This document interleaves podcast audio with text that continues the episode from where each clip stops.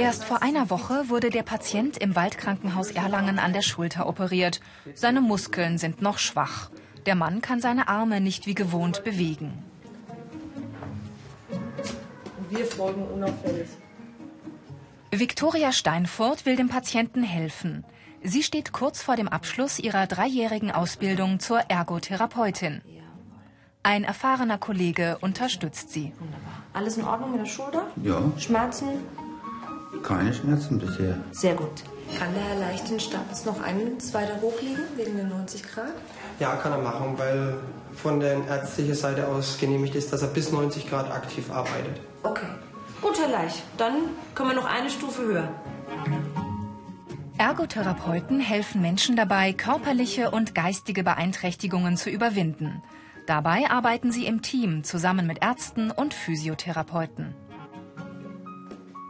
Und Sie machen einfach mal so, wie Sie es zu Hause machen würden. Sie hängen die Wäsche auf und ich bin da. Keine Angst haben, hinter Ihnen steht auch ein Stuhl. Falls Sie nicht mehr können, Ja. können Sie sich hinsetzen. Und ich gucke mal so ein bisschen, was äh, Was Ihr Körper und die Schulter macht. Genau, was Sie falsch machen. Ich guck mal streng über die Schulter. Victoria arbeitet ganz nah am Patienten. Körperkontakt und Nähe zu fremden Menschen machen ihr nichts aus. Das ist sehr wichtig in diesem Beruf.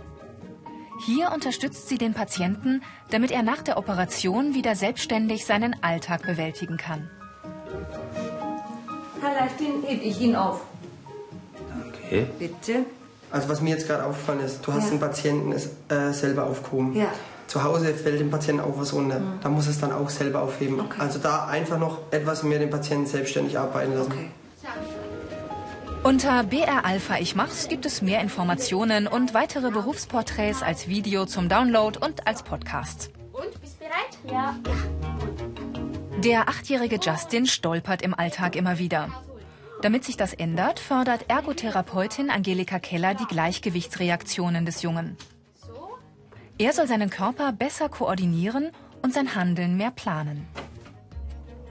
Ja, Also ich muss mich auf keine Altersgruppe beschränken. Ich habe von, äh, ja, von zwei Monaten bis 99 Jahre kann alles dabei sein. Und das war eigentlich äh, das Ausschlaggebende, ähm, warum es die Ergotherapie geworden ist. Angelika Keller arbeitet in einer Praxis in Ingolstadt. Sie freut sich, dass ihr kleiner Patient sich immer geschickter und sicherer bewegt. Diese Fähigkeiten sind gefragt.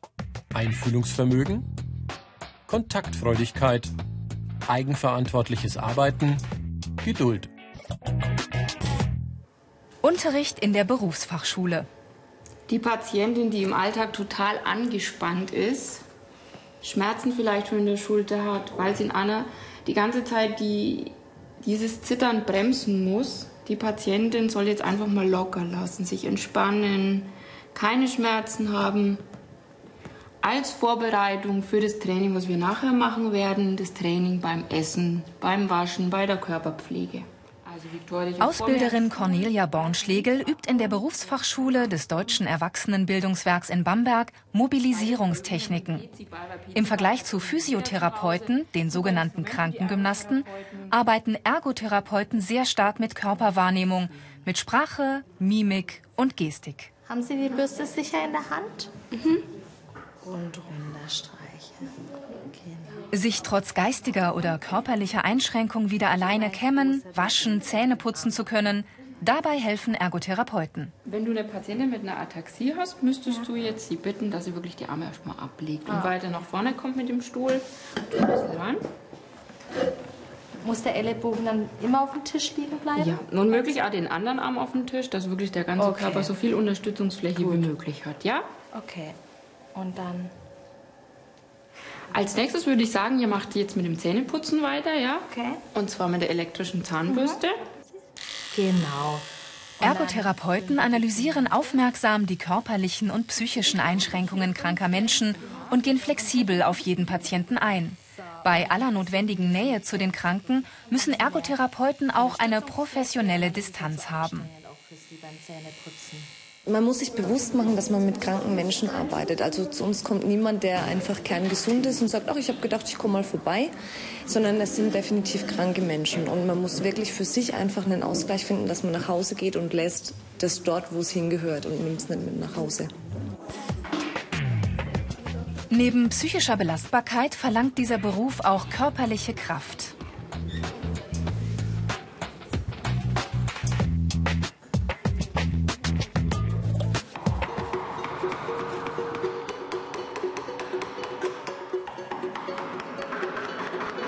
Ergotherapeuten sollten auch gerne handwerklich und künstlerisch gestalten.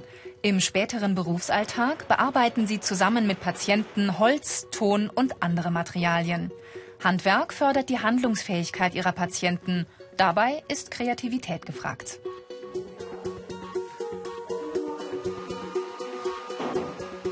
Die meisten jungen Leute genießen den praktischen Unterricht in den Werkräumen als Abwechslung zum ganztägigen Ausbildungsalltag in den Berufsfachschulen. Was nach lockerer Bastelstunde aussieht, ist ernsthafte Therapie für kranke und behinderte Menschen.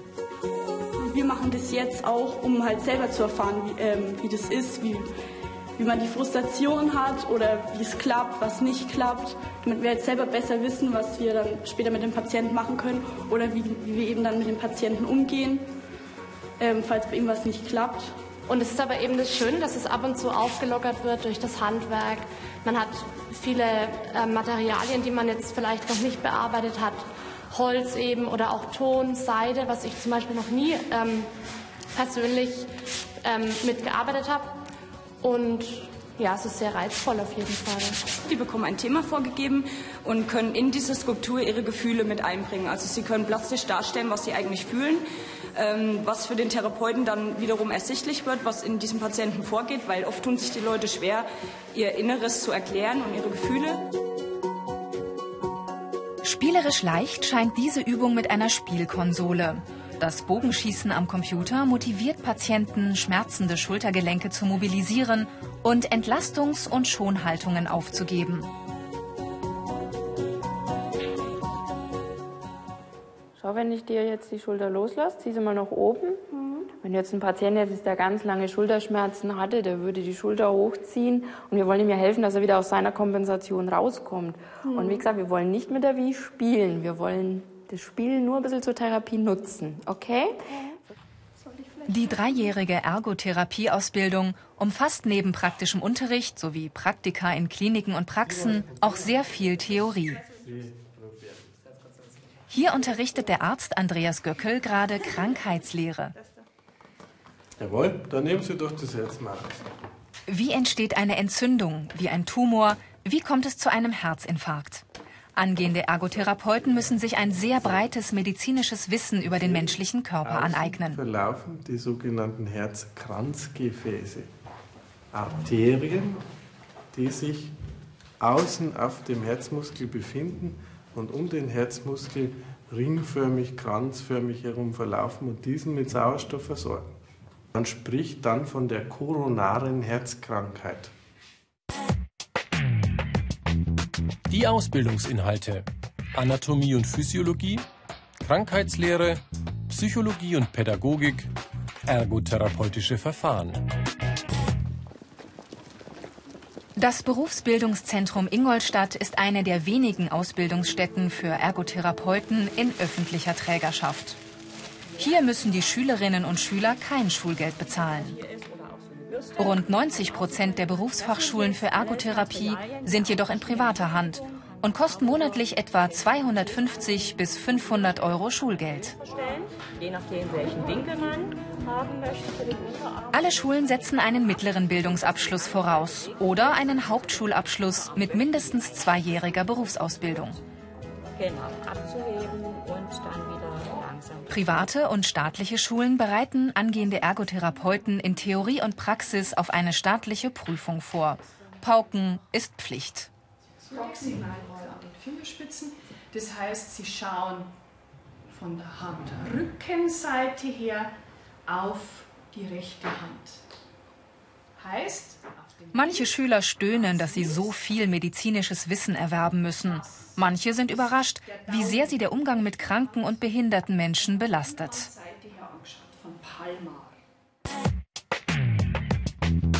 Die negativen Seiten.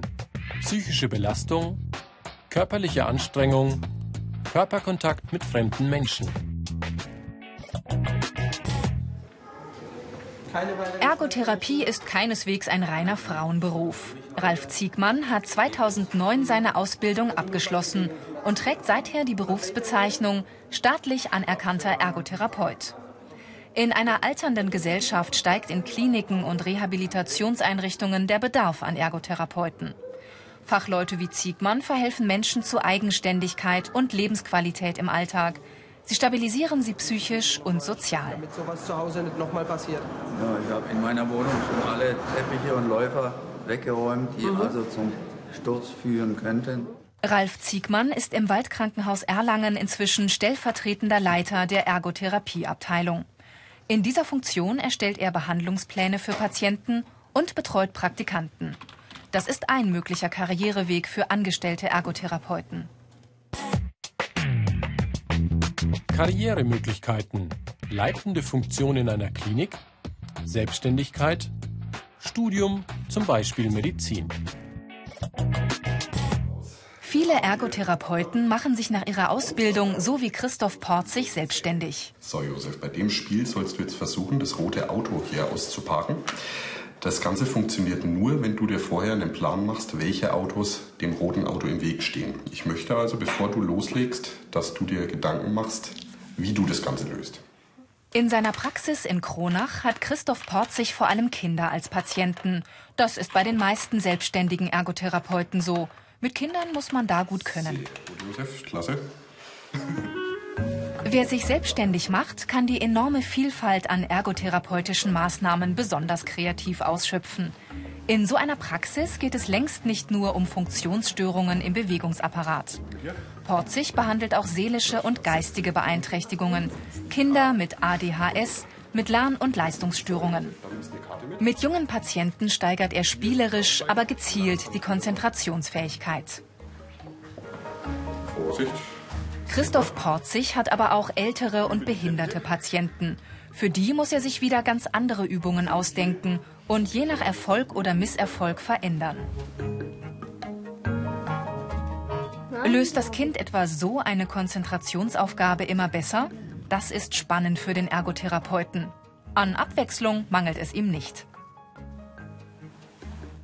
Umgekehrt äh, ist dieses große Patientenfeld allerdings auch äh, nachteilhaft insofern, dass man sich auf den verschiedenen Fachbereichen einfach fortbilden muss. Man muss immer auf dem Stand äh, ja, der Zeit bleiben und ein hohes Maß an Fortbildungsbereitschaft mit reinbringen. Wer eine eigene Praxis für Ergotherapie betreibt, wie Margot Brandl, erlebt zunehmenden Wettbewerb und Sparmaßnahmen der Krankenkassen. Trotzdem empfindet sie ihre Arbeit auch nach vielen Berufsjahren als erfüllend. Habt ihr keine Zeit, hat die Mama gesagt. Ja, es gibt viele schöne Erlebnisse, weil man schon auch viel für sich zurückkriegt. Wenn man gut arbeitet und sich in die Leute hineindenkt, mit den Leuten einen Weg beschreitet, dann kriegt man immer, also ganz oft Lob oder Dankbarkeit zu spüren. Und das ist schon sehr, ein sehr schönes Gefühl. Also das passiert eigentlich relativ häufig. Unter BR Alpha Ich Mach's gibt es mehr Infos zu diesem und vielen anderen Berufen.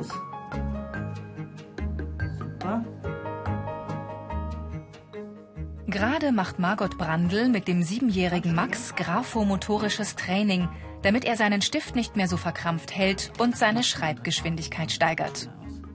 Das Motto in ihrer Praxis: Nichts muss bleiben, wie es ist.